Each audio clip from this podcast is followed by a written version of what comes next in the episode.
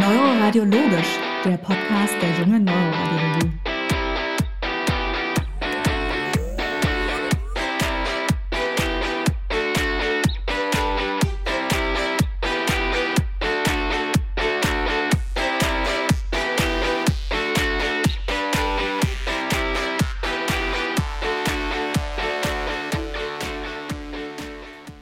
Herzlich willkommen zu Neuroradiologisch, den Podcast der jungen Neuroradiologie.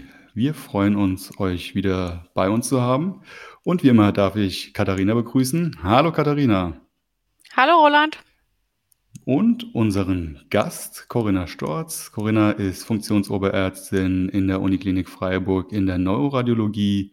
Hallo Corinna, schön, dass du die Zeit gefunden hast, bei uns zu sein. Hallo Katharina, hallo Roland. Ja, vielen Dank für die Einladung. Ich freue mich, hier zu sein. Nachdem wir in den vorangegangenen Folgen ausführlich auf die SAB eingegangen sind, wollen wir heute über die ICB, also die intrakranielle Blutung bzw. die parenchymantösen Blutungen sprechen. Und da stellt sich erstmal grundsätzlich die Frage, sind denn ICBs weniger gefährlich wie eine SAB oder beziehungsweise ein ischämischer Schlaganfall? Wie sieht denn da die Lage aus? Grundsätzlich ähm, kann natürlich jede Blutung, egal welcher Ursache, ähm, je nachdem wie groß sie ist, dazu führen, dass es ähm, ja zu Einklemmung kommt oder zu Herniationen, ähm, einfach durch den raumfordernden Effekt.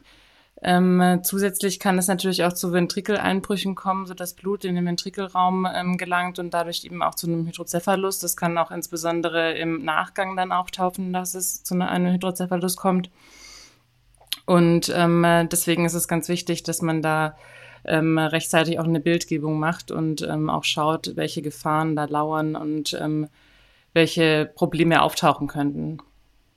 Mhm. Und daneben, wenn wir zurück an unsere Schlaganfallfolgen denken, da hatten die äh, damaligen Ärzte ja auch schon entdeckt, dass es ähm, hämorrhagische Schlaganfälle gibt, also Einblutung ins Gewebe vom Gehirn. Und das kann ja auch wie der ischämische Schlaganfall genauso zu den gleichen Funktionseinschränkungen führen, je nachdem an welcher Stelle das vom Gehirn ist. Und das ist natürlich für den Patienten oder die Patientin auch nicht gut. Ja, genau. Das hatten wir damals schon in unserer Ischämie-Folge gesagt gehabt, dass ob das Ganze jetzt blutungsbedingt oder ischämiebedingt ist, von der Klinik her relativ schwer zu unterscheiden ist.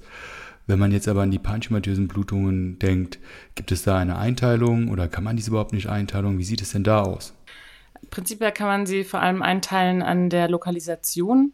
Ähm, da gibt es ja auch so die ähm, Einteilung typische und atypische ähm, äh, intrazerebrale Blutung. Ähm, die Unterteilung per Lokalisation ist zum einen, wenn Blutungen auftauchen im Bereich des Thalamus, der Stammganglien und infratentoriell im Kleinhirn ähm, und im Hirnstamm. Und ähm, andere Lokalisationen sind dann ähm, hauptsächlich atypische Blutungen, ähm, die lobär vorkommen, eher peripher vorkommen. Ähm, so kann man das einmal schon anhand der Lokalisation einteilen. Und dann natürlich ähm, auch anhand der Ursache, da gibt es ja ganz viele unterschiedliche Ursachen, die sich dann aber auch ähm, an der Häufigkeit auch widerspiegeln, in welcher Lokalisation sie auftauchen.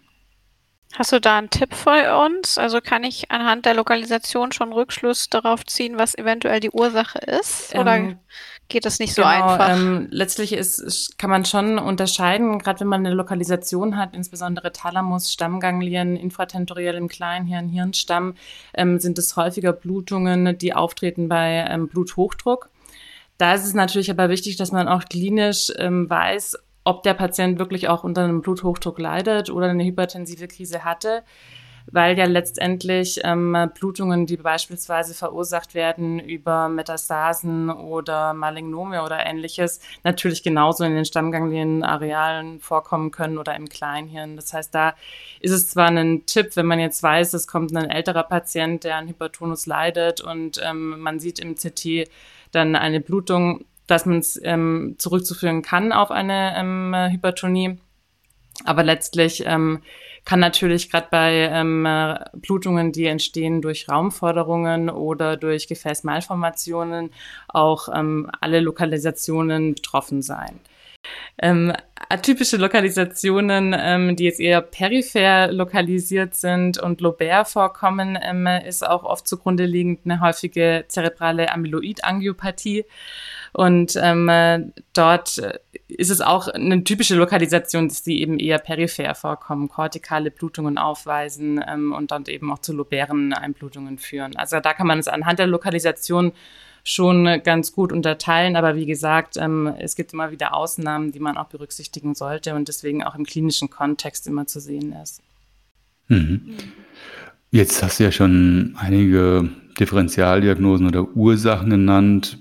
Jetzt ist ja so, erstmal kennen wir nur die Klinik. Wir haben aktuell noch gar kein Bild gemacht, wenn wir uns jetzt einfach mal einen Fall vorstellen.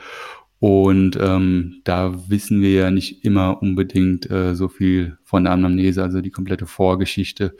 Wie gehen wir denn überhaupt vor? Also welche Bildgebung ist überhaupt notwendig? Welche wann oder wann muss man noch zusätzliche Bildgebung machen? Vielleicht können wir da so einen kleinen Algorithmus zusammen erarbeiten, den man ähm, einfach mit an die Hand nehmen kann, wenn man dann im Dienst das erste Mal davor steht und das dann vielleicht so ein bisschen abarbeiten kann. Also wann macht man was, wann ist was sinnvoll? Genau, Katharina hat es auch schon gesagt ähm, die Patienten kommen ja eigentlich mit einer klinischen Anamnese oder man findet sie sogar irgendwo auf ähm, und kann man ja per se eigentlich als Schlaganfallpatient in, in das Krankenhaus, so dass man da erstmal gar nicht unterscheiden kann, ist es ein ischämischer Schlaganfall oder ist es eine Blutung. Deswegen ähm, läuft es bei uns ähm, als Stroke-Patient in ähm, der Stroke-Unit ab und bekommt natürlich als schnellste Bildgebung ähm, eine CT-Untersuchung, so dass wir da ähm, in der Regel relativ schnell unterscheiden können zwischen ähm, potenzieller Ischämie oder sehen wir eine Blutung im CT, weil es einfach doch sehr ähm, deutlich abzugrenzen ist im CT als äh, hyperdense Einblutung im Parenchym. Mhm. Also von CT, dann sprichst du ganz normal erstmal von nativen Genau, genau. CT, das ist bei uns ne? oder wahrscheinlich bei mhm. jeder Stroke der erste Schritt, dass man ein natives CT macht und erstmal schaut, ähm, gibt es eine Blutung, ja oder nein, weil es natürlich auch bei einem Schlaganfall wichtig ist zu wissen, ähm, äh, ob, selbst wenn es eine eingeblutete Ischämie ist, dass man da ähm, zwecks Lyse, ja, nein, auch sofort Bescheid weiß, ob es eine Blutung gibt oder nicht. Hm. hm. Jetzt hast du es auch schon gesagt, die sind hyperdens. Das äh, macht es einem ein bisschen einfacher. Also für die Laien unter uns, das sieht hell aus im Vergleich zum Hirngewebe und ist in der Regel ganz gut zu erkennen, gerade wenn es akute Blutungen sind. Ähm, Manchmal sieht man ja in der CT innerhalb von dieser hyperdensen Blutung so dunklere Anteile. Was ist denn das eigentlich? Das habe ich mich am Anfang immer gefragt. Dunklere Anteile in der Blutung, es kommt ganz drauf an natürlich, ähm, wie alt auch Blutungen sein können, ob es vielleicht auch ähm, sekundär eingeblutet ist oder je nachdem natürlich auch, was zugrunde liegt an der Einblutung. Ähm, wenn beispielsweise ähm, Kavernome zugrunde liegen, können auch ähm, Verkalkungen noch teilweise abgrenzbar sein. Ähm, oder eben bei Raumförderungen sieht man teilweise auch die Einblutung in einem großen ähm, Ödem, sodass man da auch nochmal ein bisschen Hinweis ähm, auf die Ursache vielleicht auch schon im nativen CT erahnen kann. Und wenn es ganz, ganz, ganz frisch geblutet hat, dann ist es ja noch nicht so ganz gleichmäßig hyperdens, sondern eventuell äh, noch etwas hypodenser als der schon etwas formiertere Blutanteil oder der etwas vernetztere Fibrin, mhm. genau. vernetzte Blutteil, kann man vielleicht auch noch darauf schließen, dass es eventuell nicht einmal alles auf einmal geblutet hat, sondern ähm, in mehreren Etappen mehr mhm. oder weniger. Ja, lässt sich ja auch immer ganz gut bei den chronischen Subduralhämatomen sehen, dass äh, da auch verschiedene, sage ich mal, Helligkeitsstufen, um es mal einfach auszudrücken, zu sehen sind. Ne? Was ja auch darauf hindeutet, dass das mehrzeitig irgendwie geblutet hatte, mal zwischendurch. Ja, also haben wir jetzt das native äh, CT gemacht und haben letztendlich erstmal eine Ischämie mehr oder weniger ausgeschlossen, weil wir eine Blutung gesehen haben. Vielleicht nehmen wir mal einen Patienten als Beispiel, äh, 70 Jahre alt, bekannte Hypertonie und die Blutung liegt in den Basalganglien. Wie gehen wir dann weiter vor? Belassen wir es dabei? Ähm, die Neurochirurgen sagen, alles klar, wir wissen, was los ist und beenden die Untersuchung oder gehen wir noch irgendwie weiter? Theoretisch. Oder muss ähm, man weiter untersuchen? Genau, theoretisch, ähm, wenn es so auf der Hand ist, könnte man es darauf belassen, aber ähm, man es bietet sich an, eine CT-Angiografie durchzuführen. Ähm, zum einen ähm, oftmals liegt dann doch im akuten Stadium nicht äh, die genaue Anamnese vor, ob ein Hypertonus wirklich bekannt ist oder nicht. ähm, so dass man nochmal mhm. weitere Ursachen noch ausschließen kann. Zum anderen ähm, äh, gibt es natürlich je nach Größe der Blutung auch ähm, ja vielleicht den Bedarf, dass eine Blutung ausgeräumt werden müsste ähm, oder eine Blutungsdrainage eingelegt werden sollte, so dass man dort mit einer CT-Angiografie auch nochmal ähm, die Gefäßverhältnisse darstellen kann. Und ähm, es gibt ja auch ähm, nochmal einen Prognosefaktor, wenn man eine CT-Angiografie ähm, aufnimmt und beispielsweise ein sogenanntes Spot-Sein sieht, ähm, kann man für die ähm, Kliniker auch nochmal ähm, eine Prognose abschätzen, weil dieses Spot-Sein, also sozusagen diese punktförmige Hyperdensität innerhalb dieser Blutung einfach ein schlechtes Outcome ähm, als Prognosefaktor darstellt und das häufig damit einhergeht, dass es im Verlauf nochmal zu einer Nachblutung kommt und ähm, zu einer Vergrößerung dieser Einblutung. Ja, genau, also Spot-Sein entspricht letztendlich Kontrastmittel. Genau. Ne? In dem Fall. Ja. Gut, also haben wir jetzt in dem Fall, müsste man, äh, es wäre auch legates, wenn man keine CTA nachlegt bei dem Patienten. Ne? Die Studienlage zeigt ja eigentlich, dass selten andere Ursachen wie Gefäßmalformation größere dafür ursächlich sind. Also könnte man tatsächlich sagen, man belässt es bei dem nativen CT, aber gerade für den Prognosefaktor denke ich schon sinnvoll, die CTA trotzdem zu machen. Hm, das Spotsign ist eigentlich auch was ganz Spannendes. Man weiß ja eigentlich noch gar nicht so ganz sicher, was es denn eigentlich ist. Also da gibt es ja viele Theorien von kleinen Mikroaneurysmen bis hin zu Kontrastmittelaustritten aus dem Gefäß und so ganz genau weiß man es immer noch nicht. Es scheint wohl keine aktive Blutung zu sein, weil nicht jedes Spotsign zwingend damit einhergeht, dass die Blutung auch an Größe zunimmt. Aber was es denn eigentlich ist, das weiß man nicht. Nur wenn es denn da ist, dann ist die Prognose für den Patienten schlechter, als wenn es nicht da ist. Ganz genau. Ja, also wenn das Spotsign vorliegt, kann das für den Patienten, für das Outcome eine Bedeutung haben. Habt da jemand von euch beiden zufällig auch Zahlen parat? Nicht im Kopf und auswendig, aber zumindest in der Literatur gefundene Zahlen. Und die sagen, dass das Spotsign einen positiven prädiktiven Wert von ungefähr 75 Prozent hat und einen negativen prädiktiven Wert so zwischen 85 und 95 Prozent. Und dann ist das Spotsign noch ein unabhängiger Vorhersagefaktor für ein schlechtes klinisches hm. Outcome mhm. mit einem Odds-Ratio von über 10. Ähm, also wenn man das grob zusammenfasst, dann kann man sagen, wenn es nicht da ist, dann wird das Hämatom wahrscheinlich auch nicht an Größe zunehmen. Wenn es da ist, dann äh, ist zumindest die Wahrscheinlichkeit gegeben, dass es noch groß größer wird und wenn man es sieht, dann ist auch das Risiko erhöht, dass der Patient ein schlechteres Outcome hat, als wenn man das nicht sieht. Ja, genau, sehr gut zusammengefasst wenn man keinen Statistiker zu genau fragt. Genau, aber ich denke, für den Alltagsgebrauch ist das mehr als tauglich. Ja. Gut, ähm, jetzt haben wir die CTA gemacht ähm, bei den Patienten. Wie sieht es denn generell bei jüngeren Patienten aus? Also Patienten, 40-jähriger Patient, auch wieder Vorgeschichte, wahrscheinlich kein Hypertonus.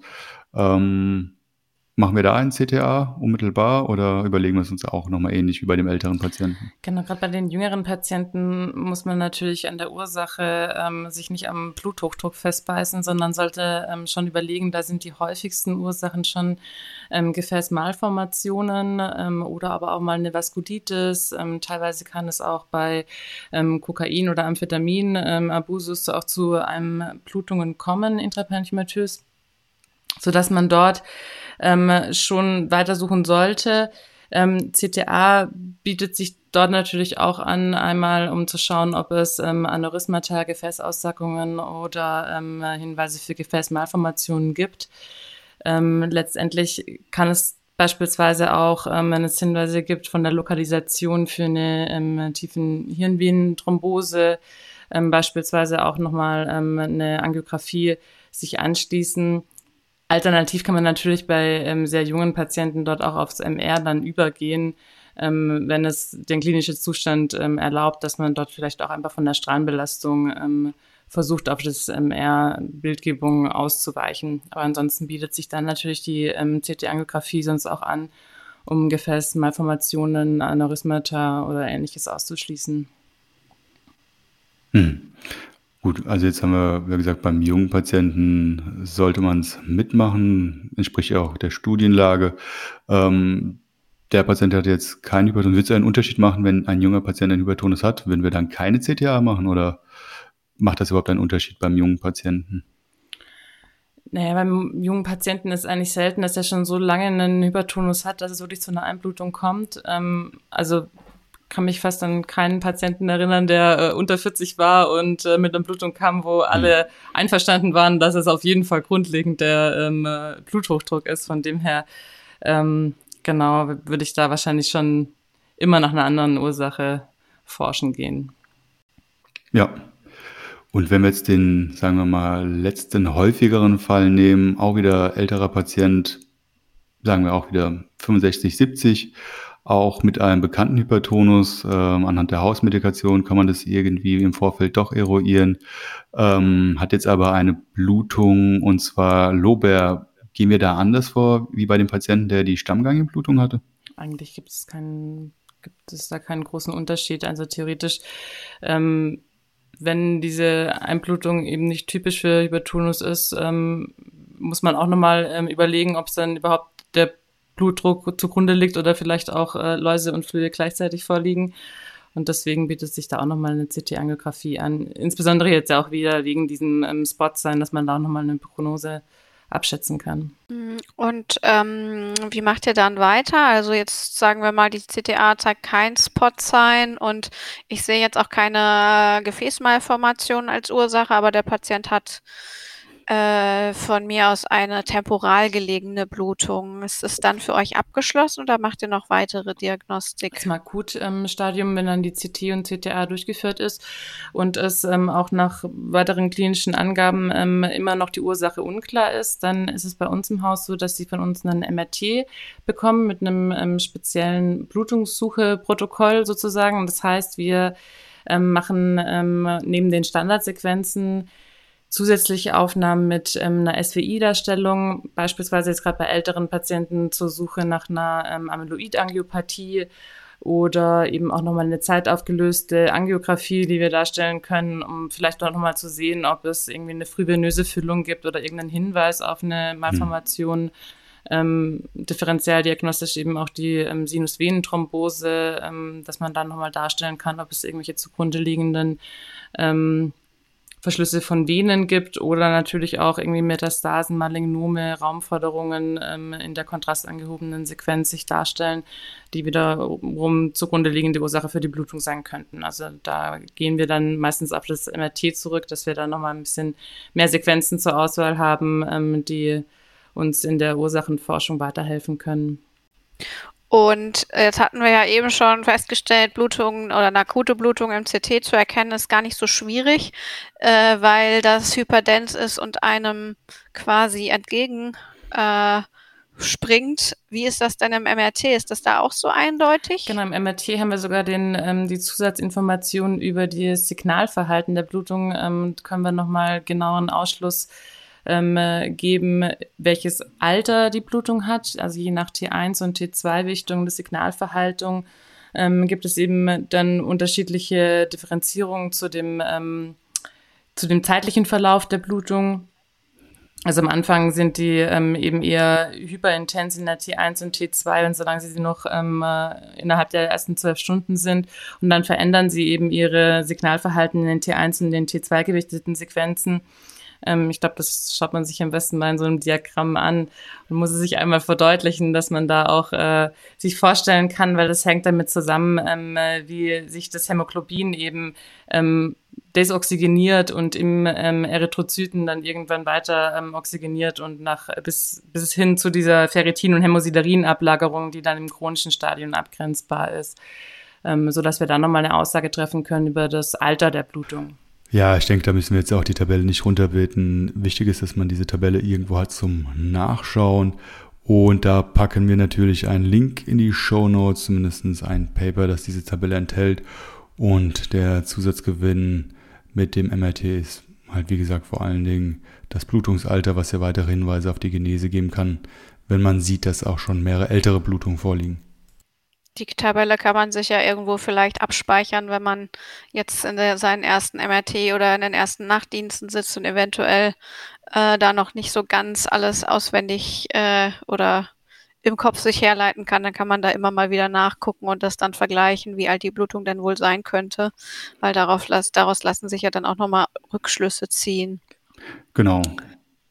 Ich habe die ausgedruckt und bei uns im Befundungsraum gehängt. Da kann jeder immer mal drauf schauen, weil äh, selbst wenn man es hundertmal gemacht hat irgendwie, man schaut man doch trotzdem immer noch mal drauf, ob man das auch noch wirklich ganz richtig im Kopf hatte. Ich habe ne? sie auch immer in der Titeltasche.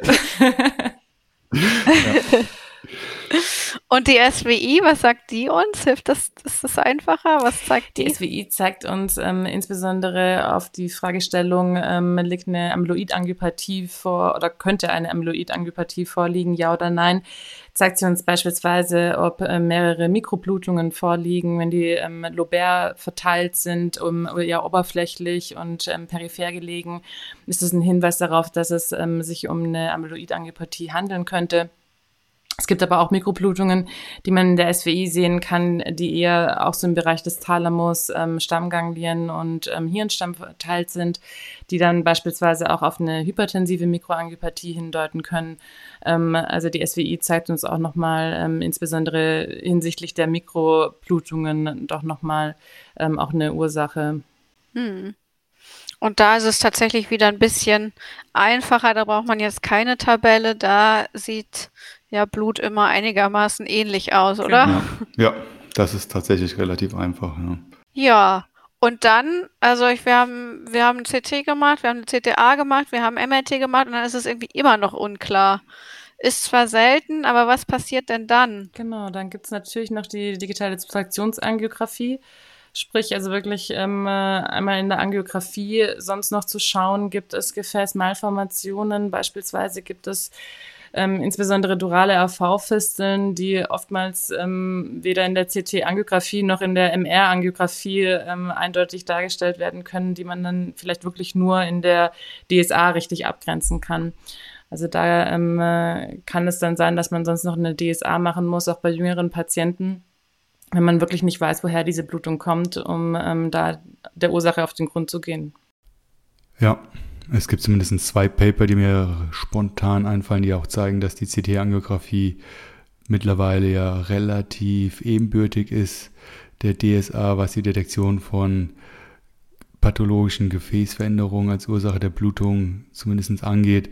Und wenn in der CTA nichts detektiert wurde, ist es da auch meistens hinausgelaufen, dass es da eine durale AV-Fistel als Ursache vorlag. Gut, jetzt haben wir die CTA gemacht und die DSA gemacht und es kam immer noch nichts raus. So, was machen wir jetzt? Lassen wir es dann und belassen es dabei und sagen, ja, das Ganze war jetzt schicksalshaft. Oder gehen wir der ganzen Sache noch nach? Äh, wie läuft das dann ab? Wie immer, die gute alte Verlaufskontrolle. Genau.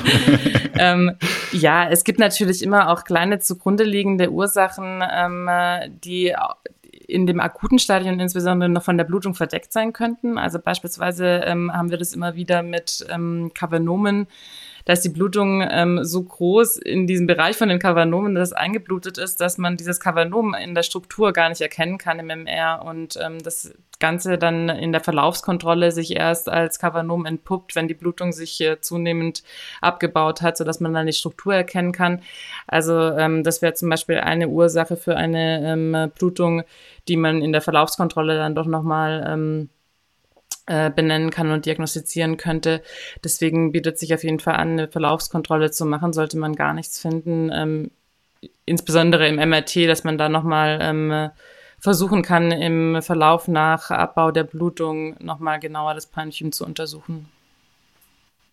Hm. Gibt es da irgendwie so eine Art von Faustregel, wann man das machen kann? Nach Wochen, Monaten? Jahren? Also bei uns äh, werden die meisten eigentlich so nach drei Monaten durchgeführt. Ähm, je nachdem natürlich auch, wie groß die Blutung war, kann es dann schon auch sein, dass ähm, immer noch so große Residuen ähm, von dieser Blutung übrig sind, dass man immer noch nicht sieht. Aber ich schätze mal, drei Monate sind eigentlich eine ganz gute ähm, Verlaufszeit, um da nochmal einen besseres, besseren Blick auf das Parenchym zu bekommen. Hm. Und dann wahrscheinlich auch wieder euer Blutungsprotokoll mit Kontrastmittel, wir, oder? Wir machen Machst das komplette das dann Blutungsprotokoll dann eigentlich nochmal, genau. Ja. Und äh, macht ihr auch nochmal DSA-Verlaufskontrollen oder ähm, wenn die einmal negativ war, belastet es dabei? Kommt auch immer ganz drauf an, ähm, je nachdem natürlich, ähm, welche Lokalisation die Blutung war, ähm, äh, ob es irgendwelche fraglichen Ursachen gab oder nicht. Aber kann es dann auch teilweise sein, dass wir eine DSA auch ähm, wiederholen, ja. Hm. Weiß ich, wie das bei euch in euren Häusern ist. Da muss man ist. dann wahrscheinlich auch wie immer mit den klinischen Kollegen und Kolleginnen äh, drüber mhm. reden. Vielleicht haben die in der Zwischenzeit noch andere äh, Informationen zum Patienten oder andere Informationen aus anderen Modalitäten. Vielleicht ist im Labor was zu sehen, äh, vielleicht ist im Likor was zu sehen gewesen, was einen in die eine oder andere Richtung noch weisen könnte. Genau. Dann äh, kann man da im Austausch eventuell ja auch weiterkommen. Ganz ja. genau. Manchmal ist es ja gerade, ähm, wenn es so in Richtung Koagulopathien oder ähnliches geht, muss man ja dann doch erst abwarten, was das Labor sagt. Von dem her ähm, hat man da vielleicht ähm, im Verlauf des klinischen Aufenthalts nochmal mehr Zusatzinformationen. Und in der Regel findet man es ja dann doch irgendwann irgendwie raus. Die Hoffnung stirbt zuletzt. ja. ja. Ja, das äh, war es, glaube ich, schon fast zu den intraparenchymatösen Blutungen, oder? Haben wir noch ich glaube auch, ja. irgendwas, was wir zur Diagnostik ähm, vergessen hätten? Weil therapieren, da sind wir als Neuroradiologen ja leider mhm. raus. Noch sind wir da raus. Ja. ja, wobei es sei denn, wir würden jetzt eine Gefäßmalformation finden, also eine AVM oder eine durale AV-Fistel. Äh, dann können wir natürlich schon was machen, aber das heben wir uns eventuell für eine gesonderte Folge auf, weil das ist ja auch ein sehr weites Feld, was man da alles tun kann. Genau.